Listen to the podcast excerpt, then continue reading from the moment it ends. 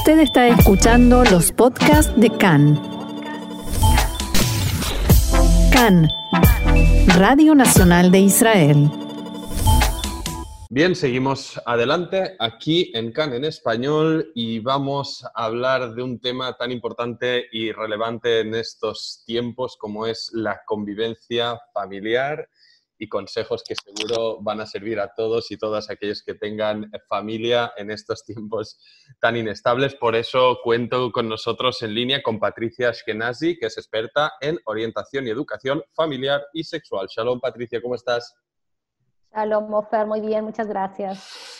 Bueno, me alegro que estés eh, bien, Patricia. Antes de celebrar demasiado que se terminó el Seger, eh, todavía estamos en, estos eh, eslabones, por así decirlo, de vuelta paulatina a la rutina, obviamente pues con muchas dudas y también desconfianza. Ya vimos que los precedentes no invitan al optimismo, por tanto, es creo bueno asimilar que no vamos a gozar de la misma libertad y euforia que en mayo, cuando se terminó el primer Seger, y hay que, ser, hay que, hay que ser también cautos, no vaya a ser que nos agarre un tercero, ¿no? Entonces, para, todo, para todo ello, nos vas a hablar eh, de un tema fundamental que es la relación entre progenitores, padres y hijos. Eh, seguro que hay demasiados que están ya, eh, como decimos en España, hasta las narices el uno del otro, pero no nos queda otra que convivir. Así que Patricia, primer eh, tema, asunto fundamental a tratarte y a preguntarte.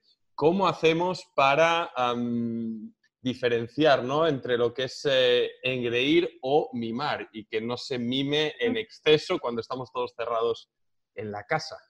Exactamente. Eh, mira, podemos ver la diferencia entre el engreír o el mimar. son muy parecidos, pero uno tiene una connotación un poco más positiva y el otro tiene una connotación, una cierta connotación más eh, negativa. Eh, primero vamos a entender que el, el, engreimiento, bueno, que en este caso sería eh, que tiene una connotación un poco más negativa, viene a partir de un sentimiento de frustración que se genera cuando un individuo no puede satisfacer su deseo planteado, no le dan lo que pide, ¿sí?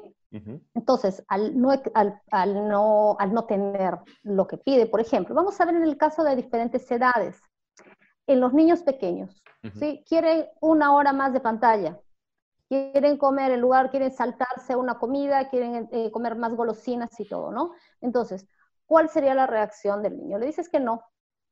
Puede haber la reacción desde el insistir, llorar, gritar, hacer la pataleta, o como en el súper, ¿no? Se tira al suelo, empieza a hacer vergüenza y puede llegar, inclusive, hemos visto casos en pegar al padre o a la madre.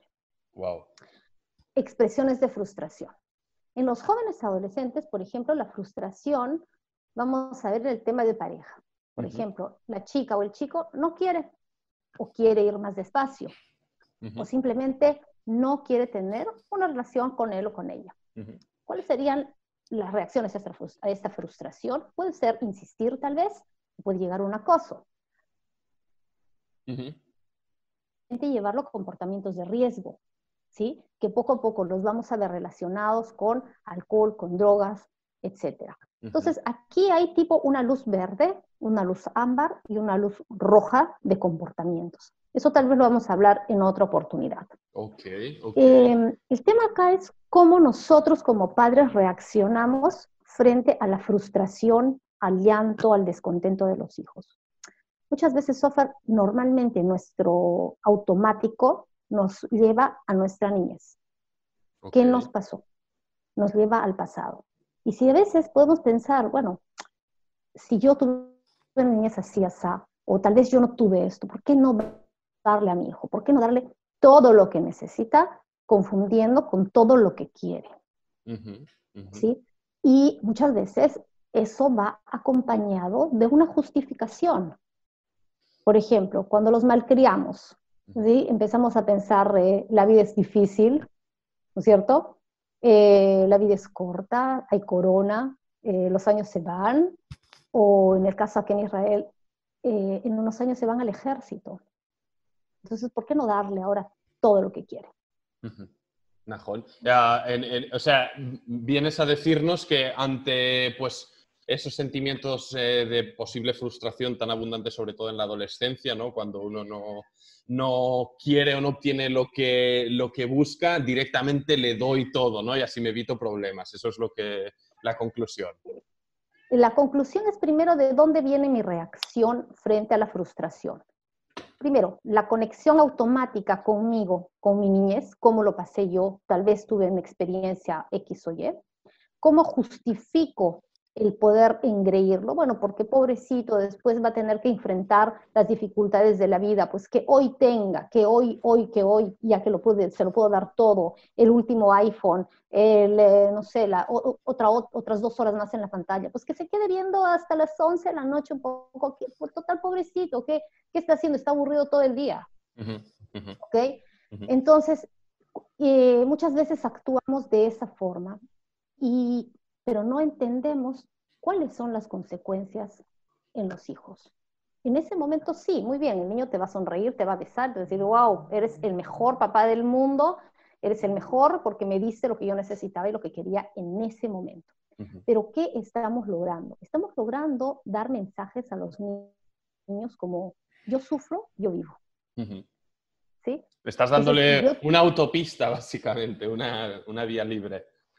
Exactamente. Entonces el niño va a decir, ah, ya entendí. O sea, en el momento en que yo lloro, chillo, me desespero, pego, tiro las cosas, primero que todo, me van a mirar, me van a ver. Ya estoy en los ojos, en la atención de mis padres. Al final los hijos, ¿qué quieren, Mamá, mira cómo pinto. Mamá, mira cómo bailo. Papá, mira cómo hice, eh, no sé, mira cómo armé esto. ¿Sí? ¿Cómo lo dibujé? ¿Qué están buscando los niños?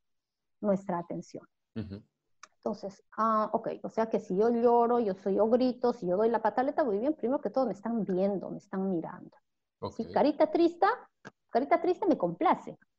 Eh, cosas buenas pasan. ¿sí? Entonces, esto va creando un tipo de dependencia, de buscar atención a través de comportamientos negativos. Ok, ok. Claro, es que eh, entiendo, que sí. Eh, entiendo, que también los padres eh, ahora afrontan estas situaciones con muchísima más mm, abundancia, por así decirlo, porque las horas en conjunto son muchas más, al menos hasta que no regresen a la escuela con normalidad. No sé, seguro que recomendaciones tienes, no sé hasta cuánto pues pueden eh, lograrse aplicar en el caso de cada familia, pues bueno, los radioescuchas que nos eh, están siguiendo, pues que lo intenten adoptar o adaptar según sus circunstancias. Porque entiendo que no es lo mismo si tienes uno que si tienes cuatro y dónde vivas y cómo vivas y etc. Y las edades. Exacto. Y las edades de cada uno. Y las edades. Vamos a ver Exactamente, mira, entonces terminamos con la idea de que también existe el padre, el madre, la madre helicóptero, ¿no? Es que siempre quiere dar y muchas veces quieren un, cierto tipo de perfeccionismo. Pero, ¿qué pasa? Va a llegar a los 18 años y le vas a decir al chico, muy bien, te vas a la Tzabá, aquí ya terminó, alista tu, tu, mochila, ¿no es cierto? Y te vas. De pronto el chico dijo, pero siempre mi mamá me alistó la mochila, pero siempre me hizo los sándwiches. ¿Y ahora qué? Muy bien. Entonces, eh, las soluciones son rápidas, son, Ya, ya puede ser muchas veces a través de gritos o chantajes o amenazas, ¿no? Por ejemplo, ayer, eh, o, terminas de comer, llevas tu plato a la cocina o te quito el teléfono. ¡Wow! Al toque, se paró, apretaste el botón inmediato, salió, terminó de comer, lo dejó el plato. Pero a la larga esto no es algo positivo. Entonces, acabamos con el tema ya un poquito más positivo, al tema de eh, qué recomendaciones. ¿Sí? Eh, primero que todo, va a tomar un poco de tiempo y paciencia, que es cierto que en este momento la estamos perdiendo por la situación. Pero de todas maneras nos está dando esta situación también la oportunidad de estar un poco más con nuestros hijos.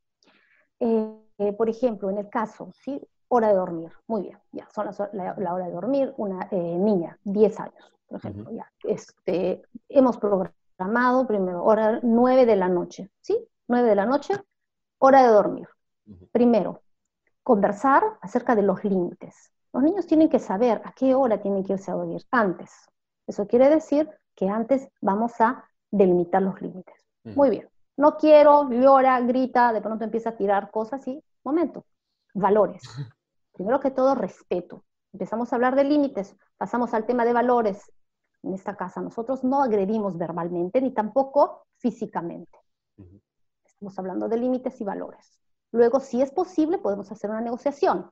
Escuchar también, ¿no? Escuchar, ¿por qué te quieres quedar? ¿Por qué quiero ver el programa XY? Que justamente a esa hora empieza, ¿no? A las nueve, nueve y media. Eh, muy bien, ¿qué tal si lo grabamos y lo podemos ver mañana? Empezar una negociación. Es decir, saltar, eh, intentar evitar el no automático, es el poner un checkpoint directo, ¿no? Y, vamos un poco a ser un poco más eh, diplomáticos. Claro, eso te va a tomar tiempo, es este momento en que es ahora también a las nueve debes estar cansado, pero de todas maneras es, es una inversión de tiempo, porque en el momento en que estamos hablando de límites, de valores, de negociación, ¿sí? de escuchar al joven, al niño mirándole a los ojos y explicándole hasta donde sea posible, ¿sí? que esas son las reglas. Muy bien, se irá enojado, se irá enojada, de repente llora, grita muy bien, pero regresa y se va a su cuarto. Al día siguiente, que ya las cosas están más tranquilas, ahí se va a dar la atención positiva al comportamiento positivo. Es decir, si hablamos antes de un comportamiento negativo que llama la atención de los padres, ahora estamos hablando de un comportamiento positivo. Con palabras, por ejemplo, qué bien ayer lo hiciste. Es cierto que fue difícil, pero lo has logrado. Veo que estás madurando, Oye, excelente. Es, un cambio de chip también muy que se tiene que interiorizar el padre en este caso y respirar antes de hablar. Exacto, exacto. Entonces, eh, ¿qué pasa? Tú sabes, Sofía, muchas veces nosotros no nos acordamos de, la niñez. Si yo te pregunto ahorita, oye, a ver, cuéntame algo que hiciste a tus cinco años. ¿Tú te vas a acordar normalmente? ¿Te acuerdas lo que hiciste a los cinco años, a los cuatro años? o a una edad de ¿Sabes qué? Muchas veces, eh, ¿qué pasa? Los padres nos cuentan nuestras historias.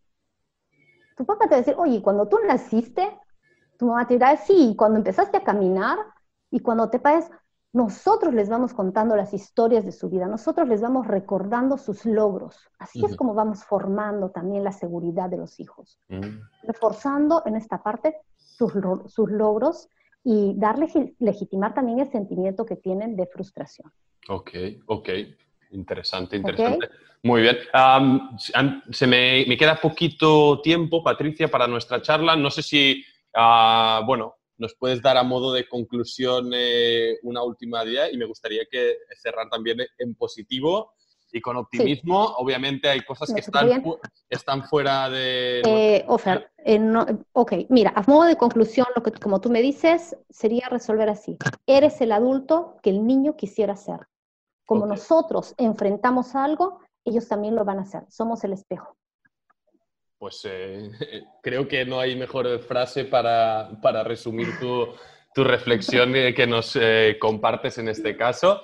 Ah, y bueno, también que nos preparemos, ¿no? un poco lo que hablaba yo al principio, Patricia, ¿no? Que, que, no sea algo como que estos consejos que nos das no es algo como temporal que solo se cierne a un Seger, sino que pues son eh, pues medidas o consejos que estaría bien adoptar de por vida más allá de que la vida vuelva a la normalidad. Amén. Amén. Bueno, pues eh, eh, Patricia Eskenazi, experta en orientación y educación familiar y sexual, te agradezco muchísimo y será hasta la próxima. Muchas gracias, Sofar, que estés muy bien. Toda va. Y nosotros seguimos adelante aquí en CAN en Español.